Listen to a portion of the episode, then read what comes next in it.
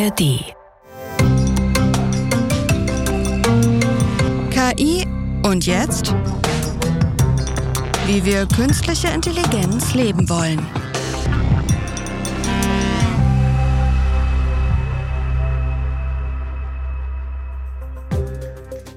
Herzlich willkommen zu KI und jetzt, wie wir künstliche Intelligenz leben wollen, mit mir, der Journalistin Nadia Kailuli. Und mir, Aljoscha Burchert, dem Wissenschaftler. Wir freuen uns sehr, dass ihr wieder dabei seid und zuhört. Und ich freue mich äh, sehr, dass ich in diesem Podcast immer wieder was Neues über meinen lieben Freund und Kollegen Aljoscha erfahre. Jetzt muss ich irgendwie parieren. Ne? Und Nadja, ich freue mich ja auch über dich was zu erfahren.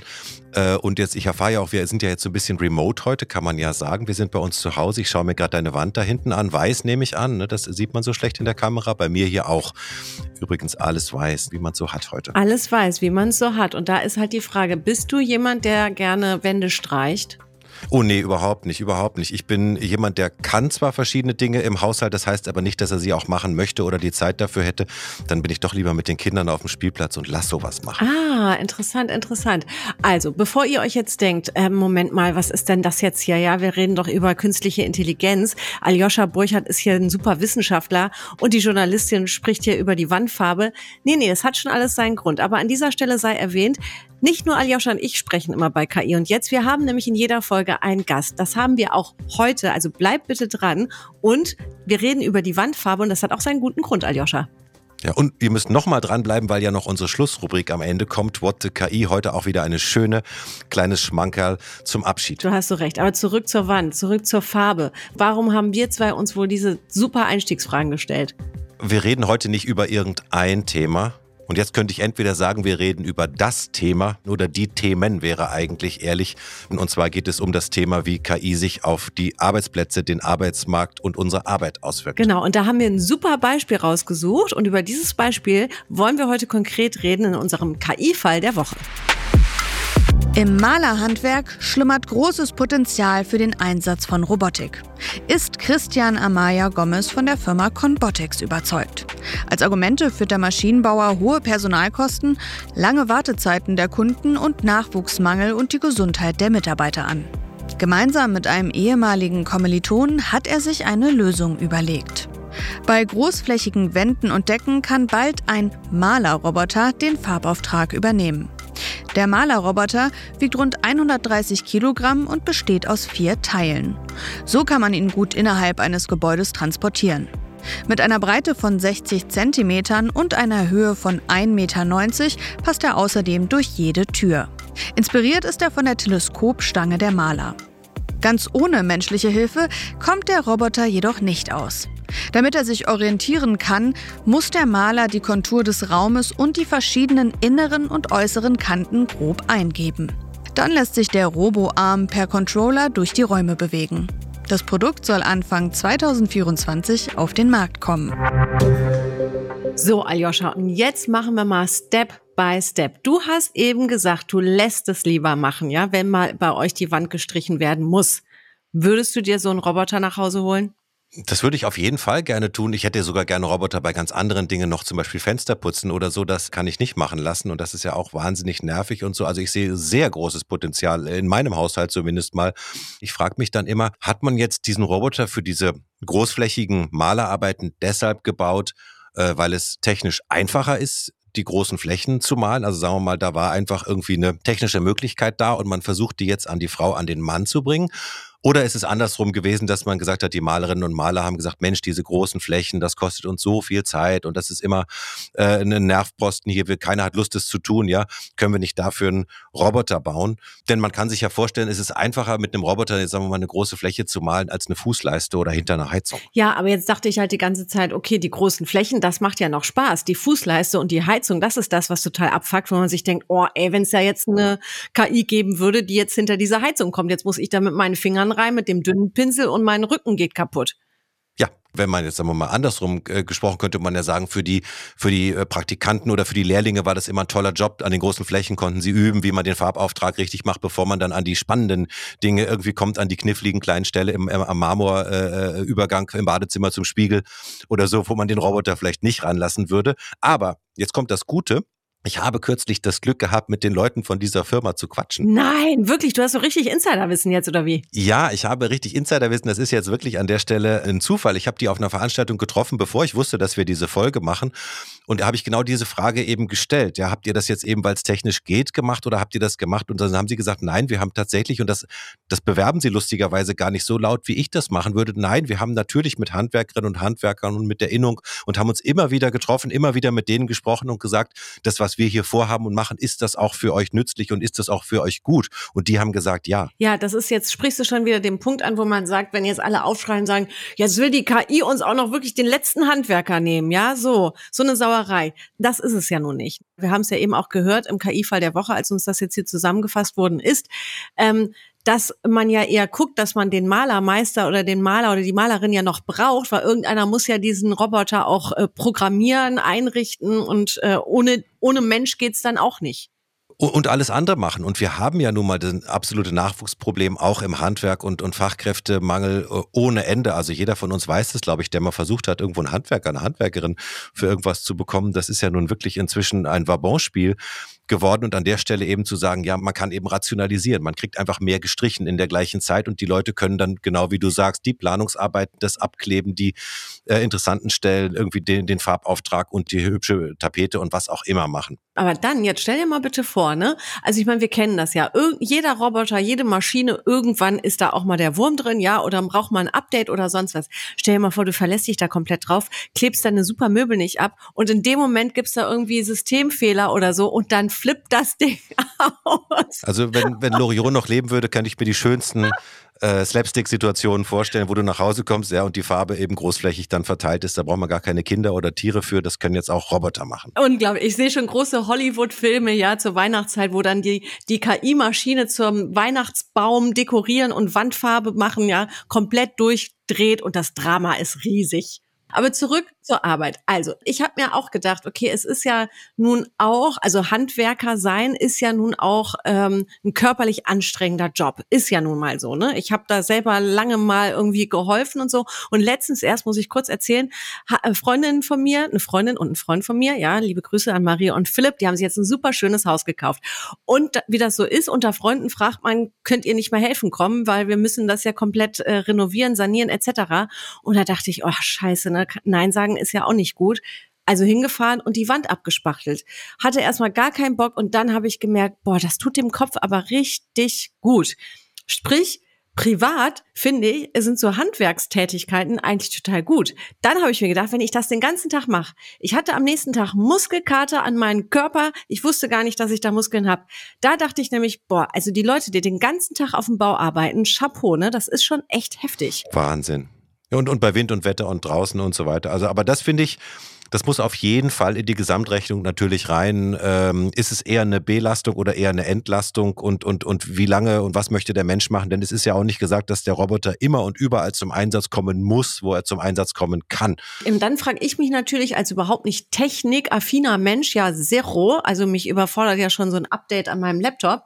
Wie programmiert man das? Ne? Wie entwickelt man das? Was sagt man dann? Also wie du ja so schön immer sagst, wie füttert man dann die KI, dass dann so ein Roboter entsteht, der sagt, ach so, alles klar, Malermeister Hannelore sagt, streich mir die Wand, mache ich. Wie funktioniert das?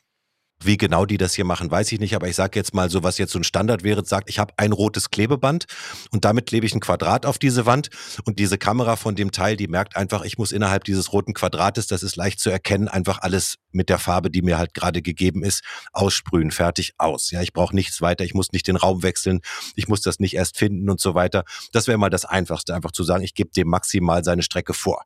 Wo ich mir die Sorgen machen würde, du hast ja selber nur auch schon gestrichen und ich auch das eine oder andere, das ist gar nicht so einfach. Ich meine, hier wird gesprüht, ja, aber die, die richtige Menge Farbe aufzubringen, dass das nicht runtertropft in Nasen und dass nicht irgendwo Lücken entstehen. Ich stelle mir das gar nicht so einfach vor. Ich weiß nicht, wie diese Sprühsysteme sind, aber vielleicht sind die auch einfacher. Also mit Rolle und so war das immer sehr, sehr äh, viel. Da hat man erstmal den Keller gestrichen, bis man erstmal im Groove war. Ja, bis man weiß, ne, streiche ich eher von oben nach unten oder von unten nach oben oder doch von rechts nach links und so, ne? Und dann, und dann kommt es wieder auf die Farbe Farbe an, welche habe ich da? Aber du sagst gerade was ganz anderes. Wir reden ja immer über Arbeitskräfte. Jetzt gerade denke ich so, es wäre ja eine wahnsinnige Ersparnis auch für Materialien, ne? Ja, das spart auch Material. Da wird doch weniger Farbe hier für, äh, also ich glaube 20 Prozent oder so Farbeinsparung. Äh, Sowohl das als auch den Pinsel und den Stiel zum Pinsel und den Eimer zum Anrühren und so. Das ist ja dann alles in diesem Roboter. Aber gut, die große Angst, du hast es ja eingangs eben angesprochen, nicht die Angst, sondern du bist ja eher dafür, dass es eher entlasten statt belasten soll, vor allem ja dann auch keine Sorgen machen soll, nach dem Motto, Jetzt kommt hier der Superroboter, die Profiteure sind dann die Entwickler davon und am Ende bewerben sich zehn Leute auf eine Stelle, weil es gibt ja den Roboter ähm, und äh, neun gehen dann ohne nichts nach Hause. So soll es ja auch nicht sein. Das ist, glaube ich, auch an der Stelle nicht. Ist die Sorge gar nicht berechtigt, meinst du, ne? Das glaube ich wirklich. Also wir haben ja schon heute zwei Millionen unbesetzte Stellen in Deutschland und das Handwerk ächzt und jammert natürlich auch darunter. Und das ist jetzt, hat jetzt mit Handwerk nichts zu tun, aber eine Zahl, die mich immer wieder vom Stuhl haut, äh, bis 2030, das ist ja nicht mehr so lange hin, glaubt man, dass im öffentlichen Dienst, allein im öffentlichen Dienst eine Million Stellen unbesetzt sind. Und die Menschen sind halt einmal nur da. Sie fehlen uns an den Schulen, sie fehlen uns im Handwerk, sie fehlen uns im Büro, sie fehlen uns im Krankenhaus und sie fehlen uns ja an allen Stellen. Und wir müssen uns wirklich, wirklich als Gesellschaft gut darüber Gedanken machen, wie wir eben, und jetzt mal so mit dem blöden Wort, ja, wie wir mit unserem Humankapital im positiven Sinne, ja, wie wir mit den wenigen Menschen, die wir in den schwachen Jahrgängen dann noch haben, wie wir mit denen gut umgehen. Und in diesem ganzen Kontext ist eben KI äh, ein äh, Stück in der Rechnung, das, die man eben einbauen kann und meiner Meinung nach muss und, und geschickt einbauen muss, damit man insgesamt zurechtkommt, aber natürlich die Arbeit auch noch Spaß macht und, und sinnhaftig ist. Und deshalb war ja das auch meine erste Frage hier. Hat man das nun so gemacht, weil es ging? Oder hat man so gemacht, weil man es braucht? Und die haben mir eben äh, glaubhaft dann erklärt, nee, man hat das so gemacht, weil man es braucht, weil man einfach die Leute nicht hat, die vielen äh, viel mehr Wände zu streichen als Malerinnen und Maler. Mhm. Da kommst du eben auch auf den ethischen Punkt, den wir hier bei KI und jetzt schon auch des Öfteren mal äh, besprochen haben. Ähm, wie gestalten wir die KI? Also wo setzen wir sie ein? Wo entwickeln wir sie, dass wir halt am Ende eben den Mehrwert daraus haben und nicht darunter leiden? Und du hast jetzt gerade das Thema ja noch mal größer gefasst. Jetzt äh, ist ähm, dieser Malerroboter natürlich ein super Beispiel, aber du hast jetzt schon ganz viele andere Berufsgruppen angesprochen, wo man sich die Frage stellen muss, ja auch, inwieweit kann die künstliche Intelligenz uns eben helfen, dass wir auf dem Arbeitsmarkt keinen Mangel haben und gleichzeitig, dass wir einen Arbeitsmarkt Arbeitsmarkt kreieren, wo die Generation Z dann sagt, ey, Work-Life-Balance dank KI jetzt endlich machbar. Und ich werde jetzt noch immer leidenschaftlich, aber das ist natürlich ein Thema, das ich auch schon ganz oft mit Leuten diskutiert habe und deshalb öfter mal äh, mir darüber Gedanken gemacht habe. Äh, zum Beispiel jetzt ist auch die Frage, in früheren Automatisierungswellen, da war es immer so, dass tendenziell die geringer qualifizierte Arbeit ersetzt wurde am Fließband oder ähnliches. Und das ist natürlich bei KI jetzt nicht mehr der Fall. Da ist der Malerroboter jetzt nicht das gute Beispiel, aber das ist eben so, das geht jetzt quer durch. Ja, die Möglichkeiten, die wir für Technologie haben, die geht jetzt eben vom Investmentbanker angefangen, quer durch die äh, Berufsgruppen durch. Und insgesamt gibt es auch so eine Wahrheit, die immer wieder gesagt wird, dass durch Technologisierung der Vergangenheit immer eigentlich tendenziell Jobs gewonnen wurden. Die haben sich natürlich verändert, die Technologie kam irgendwo rein, aber eigentlich brauchte man mehr Leute. Und jetzt, äh, ich werde wirklich leidenschaftlich und hör auf, aber das Ding ist, du brauchst ja für die für die Anfangsphase, wo die Technologie noch in der Entwicklung ist, ausprobiert wird, antrainiert wird und so weiter, da brauchst du ja tendenziell mehr Leute oder nicht nur tendenziell, du brauchst mehr Leute als später, wenn es dann alles glatt läuft. Ja, aber dann bin ich jetzt wieder der Spielverderber. Angenommen, ich bewerbe mich auf einen Job, ja, wo ich sage, das kann ich doch, das, das habe ich auch gelernt und jetzt mache ich das zusammen mit der KI und dann wird anhand meiner Vita, werde ich wahrscheinlich schon aussortiert, weil ich wahrscheinlich zu wenig technisches Know-how on top mitbringe und sich das keiner leisten möchte, mich da erstmal einzulernen. Ich glaube aber nicht, dass es so sehr technisches Know-how ist. Ich glaube, äh, eine Offenheit, ein Interesse, eine gewisse, ich sag mal, so eine digitale Brille sich aufzusetzen, zu gucken, was kann so ein Roboter, was kann so, eine, so ein Chatbot, was können diese Dinger machen, was können sie nicht. Das ist schon, glaube ich, in, äh, und so ein Gestaltungswillen ist wichtig. Aber dass jemand jetzt sich auskennen muss mit den Interna eines Roboters oder dass jemand in der Lage sein muss, jetzt ein Chatbot äh, zu trainieren und zu programmieren, das ist es ja nun wirklich nicht. Also das haben wir ja in der Vergangenheit auch nicht. Deine Tabellenkalkulation, die programmierst du ja nur auch nicht selber, aber du musst irgendwo äh, du musst deine Rechensachen, die du früher auf, äh, mit einem Blatt Papier gemacht hast, in der Rechenmaschine musst du halt da irgendwo in die richtigen Zellen reinschreiben können und das braucht vielleicht dann nochmal eine Umstellung.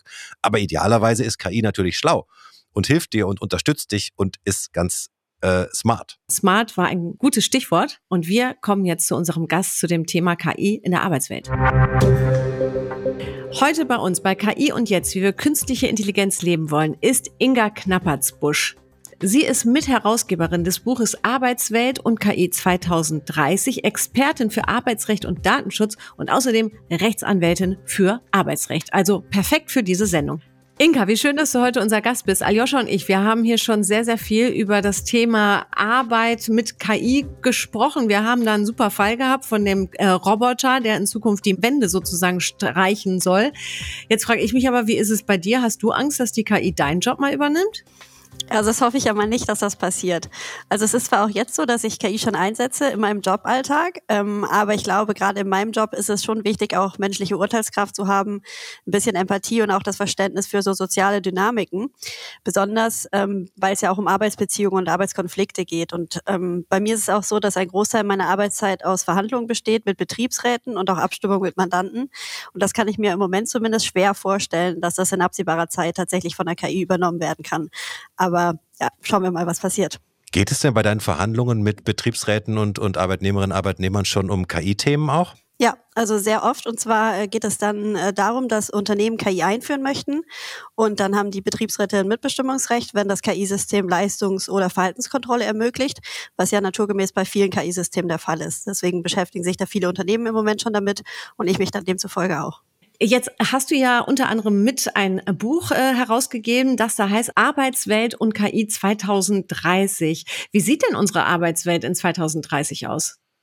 Ja, also in dem Buch zeigen ja Experten aus ganz verschiedenen Branchen, also zum Beispiel Wirtschaft, Industrie, Mobilität und Logistik oder auch Pharmazie und Medizin, inwieweit KI unser Arbeitsleben im Jahr 2030 beeinflussen wird. Und die glauben alle, dass bis 2030 die KI-Integration in der Arbeitswelt sehr fortgeschritten sein wird. Also ich glaube auch, dass wir wahrscheinlich eine Hybrid-Arbeitsumgebung sehen werden, in der KI und Mensch eigentlich Hand in Hand zusammenarbeiten. Konkret glaube ich, dass wir KI als Weisungsempfänger erleben, aber auch als Kollegen und sogar als Vorgesetzten. Das heißt, KI wird also wahrscheinlich viele Aufgaben übernehmen, die bislang von Menschen erfüllt werden, aber gleichzeitig werden auch neue Berufe entstehen, die dann wiederum KI-Kompetenz erfordern. Ich gucke jetzt, ja, ich habe ganz viele viele Fragen, aber ich gucke ja auch dich an und denke mir, da brennt dem Aljoscha selbst was unter der Zunge. Ja, ich musste einmal die ARD-Transparenz an der Stelle loswerden. Ich habe selber in diesem äh, Buch, von dem äh, das Inga herausgegeben hat, einen Artikel geschrieben mit einer Kollegin zusammen, wo es um, äh, wo ich gesagt habe, KI äh, kollaborativ und interdisziplinär haben wir das genannt, haben wir die Abkürzung KI einfach mal anders aufgelöst. Und äh, wir machen jetzt auch ein Update von dem Buch. Ne, Inka, es ist schon wieder so viel passiert in der kurzen Zeit, seit das Buch erschienen ist, dass man jetzt eigentlich schon wieder äh, ein paar Sachen neu schreiben muss. Ja, da solltet ihr einfach mal ChatGBT benutzen, um eure Bücher in Zukunft zu schreiben, ha? Idee. also das würde jetzt meinen Ansprüchen als Herausgeberin nicht ganz genügen. Danke für den Hinweis, lieber Aljoscha. Aber du hast es ja gerade schon äh, angesprochen. Es gibt schon Bereiche, ja, wo wir sagen können, alles klar, das sind Jobs, ähm, die werden in Zukunft von der KI übernommen. Ähm, bedeutet aber auch, dass wir neue Jobs dazu bekommen werden. Wenn jetzt aber gerade jemand irgendwie fünf Jahre alt ist, ja, und den Traum hat von einem Job, wo wir heute doch sagen, den wird es irgendwann nicht mehr geben, ja, was sagen wir denn dem Knirps, dem, der, dem Nachwuchs? Brauchst du gar nicht erst lernen, wird sowieso nicht mehr geben? Also ich glaube im Gegenteil, da gibt's viel Hoffnung. Ich weiß nicht, ob ihr euch noch erinnert an eure Kindheitskarrierewünsche. Ähm, die wenigsten erfüllt man sich ja tatsächlich. Und ähm, ich glaube, dass äh, gerade die Generationen, die jetzt mit KI sozusagen aufwachsen, ähm, dass die davon extrem profitieren, weil die das irgendwann gar nicht mehr anders kennen. Das ist ja ähnlich so wie mit den Digital Natives, für die das auch alles ganz normal und intuitiv ist. Und genauso wird's dann auf KI bezogen sein für diejenigen, die jetzt Kinder sind. Also ich glaube, das sind die Glücklichen, die das im Prinzip von Anfang an mitnehmen können und von den Chancen auch profitieren. Und wie, du wolltest nicht mit fünf äh, Anwältinnen für Arbeitsrecht werden? Nee, ich weiß gar nicht mehr, was ich werden wollte. Ich wahrscheinlich Eisverkäuferin oder sowas oder einen Schokoladenladen haben, irgendwas in der Richtung. Das, äh, das klingt sehr nach einer Arbeit, die nicht von Robotern übernommen wird. Also das klingt, glaube ich, wirklich, dann wäre an der Stelle nicht so problematisch. Restauranttester, jetzt mit KI. Nein, Quatsch, auf gar keinen Fall. Aber viele, die uns jetzt äh, wahrscheinlich hören, die wollen wahrscheinlich wissen, ne? die Leute wollen es ja immer ganz konkret. Die wollen ja heute schon wissen, was morgen ist. Könntest du uns denn sagen, die und die Berufsfelder, die werden in Zukunft definitiv mit der KI bestückt? Ähm, da würde ich mich sogar weit aus dem Fenster lehnen und sagen, ähm, wahrscheinlich die meisten. Weil es ist ja so, Ich glaube, unsere alle auch, weil das ist ja so, und das fand ich ähm, selber auch ziemlich überraschend. Und das hat gerade dieses Jahr gezeigt, dass ja die KI, anders als es bisher angenommen wurde, nicht nur Routineaufgaben erledigen kann, sondern tatsächlich auch sehr gut in kreativen Aufgaben ist. Und gerade für kreative Aufgaben ähm, muss man ja in der Regel auch äh, eine lange Ausbildung äh, absolvieren. Das heißt also, gerade auch diese Jobs äh, werden durch die KI erheblich beeinflusst werden. Jetzt mal ganz anders gefragt. Es gibt ja in unserer Generation heute Menschen, die zum Beispiel sagen, ich habe gar keinen Bock auf diese ganze Technologie. Die haben noch nicht mal so ein Mobiltelefon, ja, die wollen komplett autark, analog leben. Können wir die mit irgendeinem Jobprofil beruhigen, zu sagen, da wird die KI definitiv niemals mitmischen? Gibt es irgendwelche Berufe, wo ihr beide jetzt mal sagt, ohne KI, also das funktioniert safe ohne KI in Zukunft? Wenn ich mal darf, ich denke an der Stelle, wenn wir eben KI geschickt einsetzen, um das Grundrauschen wegzuschaffen, zum Beispiel in der öffentlichen Verwaltung, wo wir ja gesagt haben, uns fehlen halt Millionen von Leuten. Ja, meine Steuererklärung, das dauert sechs, sieben Monate oder so, bis die das da irgendjemand eingetippt und rumgerechnet hat. Und das sind alles Standard-Cases bei mir. Das kann ein KI-System halt in einem, in einem Augenzwinkern eigentlich erledigen. Und dann hat doch diese Person da Zeit, mit solchen analogen Gruftis wie Nadja, sich in Ruhe hinzusetzen, ja, sogar vielleicht ein Beratungsgespräch zu machen, gemeinsam die Steuererklärung auszufüllen. Es war jetzt ein Witz, ne? Aber aber das ist dann, dann hast du doch noch für die analogen Kunden auch Zeit. Man darf das doch nicht immer so gegeneinander ausrechnen, sondern das, was die Technologie an Grundrauschen uns wegschafft, das haben wir doch dann als, als Headroom, um in der Zeit eben Dinge zu machen, die wir auch gerne analog machen will. Wir sagen, hey, oder wir machen lose ziehen, jede zehnte Steuererklärung wird noch analog gemacht, damit wir eben auch sicherstellen, dass die Systeme nichts übersehen. Und das finde ich eigentlich eher den spannenden Punkt. Wie kann man die Menschen noch motivieren, sich das ganze Fachwissen und so weiter noch festzuhalten, wenn du sagst, oh, ich kann das so schön auslagern, jetzt Gott, ich muss die ganzen Paragraphen alle gar nicht mehr in meiner Birne halten. Ja, das, das ist, finde ich, schon fast eher den Also ich glaube, mit der Steuer, mit der Steuer hast du jetzt alle alle erreicht, mich inklusive. Du hast Steuererklärung in den Mund genommen und gesagt, irgendwann macht sie KI, damit hast du mich komplett gewonnen, ja? Ich bin jetzt voll KI-Fan. Also ich meinte jetzt auf Seiten des Finanzamts, aber sehr gerne auch auf meiner Seite, also sehr ja, gerne. Ja, nur auf meiner Seite. Aber Inka, wie stehst du dazu? Ja, ich habe gerade überlegt, also ich glaube, dass ähm, so Berufe, in denen es extrem auf soziale Kompetenz ankommt, also ich denke jetzt zum Beispiel ähm, Grundschullehrer oder auch Kindergärtnerinnen und Kindergärtner, dass es da äh, sinnvoll ist, ähm, dass das weiter auf menschlicher Ebene bleibt und dass das jetzt nicht durch KI ersetzt wird oder vielleicht auch in der Altenpflege, was die Kommunikation betrifft, solche Sachen. Ähm, aber auch da kann man sich ja überlegen, ob man äh, KI nicht einsetzt, um irgendwelche Abläufe besser zu optimieren oder ähnliches. Aber ich glaube, dass dieser menschliche Aspekt in sehr vielen Berufen immer äh, noch im Vordergrund stehen wird.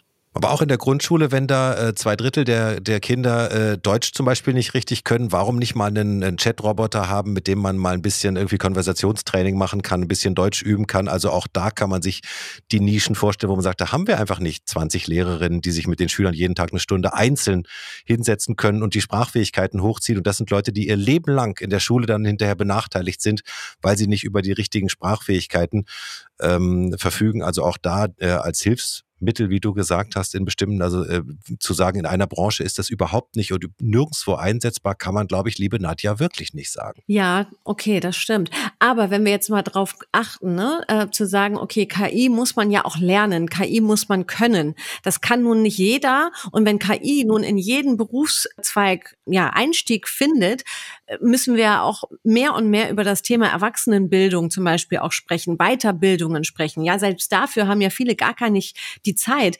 Ähm, nun wollen wir ja eher Hoffnung machen, dass es da auch eben Chancen gibt. Und Chance heißt ja dann auch, sich damit auseinandersetzen, Bildung finden, Zugänge finden. Wie würde das rein arbeitsrechtlich und ethisch denn am besten funktionieren? Also arbeitsrechtlich ist es relativ einfach. Ähm, gerade an dem Beispiel, was ich genannt hatte, wenn also Unternehmen KI-Systeme einführen, die Leistungs- oder Verhaltenskontrolle der Mitarbeiter ermöglichen, dann ist es auch so, dass ähm, da in der Regel ein Schulungskonzept vereinbart wird in dieser Betriebsvereinbarung. Das heißt, da wird dann geregelt, inwieweit die Mitarbeiter ähm, sozusagen aufgeklärt werden müssen, äh, wie funktioniert die KI, wie können wir sie richtig bedienen, wie hilft sie mir im Arbeitsalltag und auch ähm, unabhängig davon, also wenn zum Beispiel kein Betriebsrat gibt, ähm, gibt es da viele Initiativen in Unternehmen, wo die Mitarbeiter dann entsprechend geschult geschult werden, weil gerade in Zeiten des Fachkräftemangels, der ja auch noch zunehmen wird in den nächsten Jahren, haben die Unternehmen natürlich ein hohes eigenes Interesse daran, die Mitarbeiter da entsprechend auch zu befähigen. Jetzt muss ich doch nochmal das R-Wort äh, in die Diskussion bringen, Thema Regulierung. Ähm, äh, wäre das nicht auch wirklich mal ein Fall von positiver Regulierung, die, die, Leute so ein bisschen zu ihrem Glück zu zwingen an der Stelle, statt dass wir immer nur uns, äh, Juristen denken sich ja immer die schlimmsten Sachen, die passieren, aus und wollen die dann durch Regulierung verhindern. Aber die Frage hier auch positiv zu sagen, ihr müsst euch damit beschäftigen, ihr müsst da Teams und Kompetenzen aufbauen und die auch nachweisen, damit ihr eben auch in Zukunft noch, noch äh, einsatzfähig seid oder so, wäre das auch, wäre das auch was, was man regulatorisch noch äh, zumindest mal unterstützen könnte? Oder, oder denkst du, dass es liegt dann eher in der Hand der Betriebe selber, es zu tun? Ja, das ist ja so ein bisschen äh, die Frage, welche Interessen werden da verfolgt und wer wird wie weit, inwieweit verantwortlich gemacht. Ne? Also ich bin schon grundsätzlich für Regulatorik, aber auch nur in gewissem Maße. Und ich meine immer, dass man zunächst einmal den Unternehmen oder den Entscheidern die Möglichkeit geben sollte, das selber zu schaffen. Und nur wenn es offensichtlich ist, dass viele damit erhebliche Probleme haben, dann würde ich das irgendwie verpflichtend machen. Weil was wir natürlich auch nicht vergessen dürfen in der Diskussion ist, dass es gerade viele kleinere Unternehmen gibt, die vielleicht nicht über die finanziellen oder auch personellen Kapazitäten verfügen, um da die Mitarbeiter entsprechend ähm, weiterbilden zu können. Ne? Und ähm, gerade für solche Unternehmen sind natürlich dann die Regulatoren regulatorische Anforderungen schwer zu stemmen. Inga, ich merke, wir müssen dich auch nochmal einladen, weil das Thema ist so groß und sobald wir den neuen KI-Fall der Woche haben, der sich in der Arbeitsmarktdynamik ähm, bewegt, ja, glaube ich, müssen wir einfach nochmal mit dir reden. Inka, aber bis hierhin, vielen Dank, dass du heute bei uns warst. Vielen Dank für die Einladung, hat Spaß bis gemacht. Bald. Ciao. Inka hat mich überzeugt, es braucht Kommunikation, es braucht Regularien und ähm, man muss ein Satz ist mir hängen geblieben. Wir müssen jetzt darüber reden, nicht, dass es dann halt zu spät ist irgendwann für viele, die dann eben nicht mehr mitkommen, weil sich das gerade ja einfach wahnsinnig schnell entwickelt und weil es eben Thema unserer Zeit ist. Naja, und weil wir eben auch einen geordneten Laden irgendwie hinterlassen wollen. Also das Bundesverfassungsgericht hat uns jetzt ins Stammbuch geschrieben, wir dürfen ökologisch nicht einen Sauhaufen hinterlassen, aber ich finde, wir dürfen auch eben in Sachen Bürokratie und Arbeitsprozesse und so weiter, dürfen wir auch nicht einen halb bis gar nicht digitalisierten Sauhaufen der nachfolgenden Generation hinterlassen, sondern da sollten wir eben auch sehen, dass wir jetzt die Prozesse uns überlegen, wie sie dann sein sollen und dann eben auch überlegen, wie wir sie gut hinbekommen. Und das sollten wir einfach jetzt tun. Das finde ich schon auch. Ja, das ist eben auch eine, Art Generationsvertrag, dass man da äh, die, die, die Mittel der Zeit geschickt einsetzt, eben um die Betriebe die öffentliche Verwaltung und so weiter eben gut zu übergeben. Genau, so sieht das aus. Da könnte ich fast schon sagen, Amen. Wir kommen jetzt zu unserem What the KI. Ja, und wir haben heute, glaube ich, schon viel und lang geredet über das Thema Arbeit und ein paar Mal auch gesagt, Arbeit kann ja auch krank machen, ja, kann auch gesundheitliche Folgen machen. Und unser What the KI-Fall diese Woche kommt aus dem Bereich der Gesundheit. Und zwar geht es hier um die Idee eines digitalen KI-Zwillings. Also, wir fassen mal kurz zusammen. Es geht darum, es gibt mich ja so wie ich bin, ja, und da gibt es vielleicht was, wo man sagt, okay, da müssen wir mal gucken, dass die Leberwerte nicht noch schlechter werden, zum Beispiel. Jetzt kann man ja 15.000 Medikamente an mir ausprobieren, wäre natürlich nicht gut, auch ethisch überhaupt nicht vertretbar. Und deswegen haben sich da Leute gedacht, wir können ja einfach die Kailuli nochmal machen oder den Aljoscha und dann entwickeln wir einen Zwilling und gucken dann, wie sich das gesundheitlich bei ihr oder bei ihm entwickelt. Und ich habe mich gefragt, wie soll das bitte funktionieren? Naja, der erste Schritt ist mal der, die Informationen über dich, welche Medikamente du nimmst, was du für Leberwerte hast, was du, keine Ahnung, äh, für einen Body äh, hast, das liegt ja bei verschiedenen Ärztinnen und Ärzten rum. Das ist ja momentan noch gar nicht an irgendeiner Stelle zusammengefasst. Das war immer der erste Schritt. Ja, die, was wir schon immer lange diskutieren, die digitale Patientenakte oder die Krankenkarte, auf der das gespeichert wird. Das heißt, du bringst einfach mal alles medizinische Wissen über Nadja an einen Ort und dann muss eben, müssen die Daten auch kompatibel gemacht werden und so viel Feinarbeit, aber dann ist das da. Und dann weißt du jetzt, für acht Milliarden Menschen ja, in einer idealisierten Welt, welche Krankheiten sie haben, welche Medikamente sie nehmen und so weiter und so fort und nach was sie welche Nebenwirkungen hatten und nach was bei ihnen was passiert ist. Und dann kannst du natürlich mega Vorhersagen machen. Dann kannst du sagen, und wenn ich Nadja jetzt diese Salbe gebe, dann wird sie wahrscheinlich ja, Ausschlag kriegen oder nicht Ausschlag kriegen, weil man sie eben vergleichen kann mit äh, 7 Milliarden 999 Millionen anderen Menschen, die möglicherweise einige von denen schon dieselbe oder ähnliche Medikamente genommen haben und Körpermaße haben und so weiter und so fort. Das Ganze hat jetzt hier nicht unser lieber Hashtag äh, Dr. Aljoscha erfunden, nein, sondern es kommt von einem Forschungsteam von der Universität Leipzig. Innovation Center Computer Assisted Surgery heißt da die Gruppe. Und ich würde sagen, bevor wir jetzt die Leute komplett verwirren, mich inklusive, haben wir da jetzt mal drauf geguckt, aber halten wir fest, wir machen daraus nochmal einen KI-Fall der Woche. Also hört weiterhin unseren Podcast, dann werdet ihr auch irgendwann mehr über diese Zwillinge herausfinden. Aljoscha, es war wieder herrlich mit dir. Wir haben, glaube ich, ewig geredet. Ich glaube, so lange haben wir noch in keiner Folge geredet. Ich rede auch immer schneller, um hier endlich mal zum Punkt zu kommen. Das war's. Mit KI und jetzt, äh, dem Podcast, äh, wie wir künstliche Intelligenz leben wollen, einer Koproduktion vom RBB und DFKI. Und wie immer die Aufforderung, das ist noch ein junger Podcast. Bitte liked uns, shared uns, erzählt, dass es uns gibt. Klickt uns, damit wir auch weiterhin noch viele, viele schöne Fälle der Woche mit euch besprechen können. Wenn ihr euch für Geschichte der IT interessiert, haben wir hier einen Tipp für euch. Der Podcast Zeitzeichen erzählt immer wieder auch Geschichten aus der Technikgeschichte. Zum Beispiel die faszinierende Biografie von Jack Tremmel, der nach seiner Rückkehr aus Auschwitz die Computer Computerfirma Commodore gegründet hat. Hört doch mal rein bei Jana Magdanz vom WDR Zeitzeichen. Den Link zum Podcast, den findet ihr hier bei uns in den Show Notes. Uns gibt es immer freitags, also bis nächsten Freitag.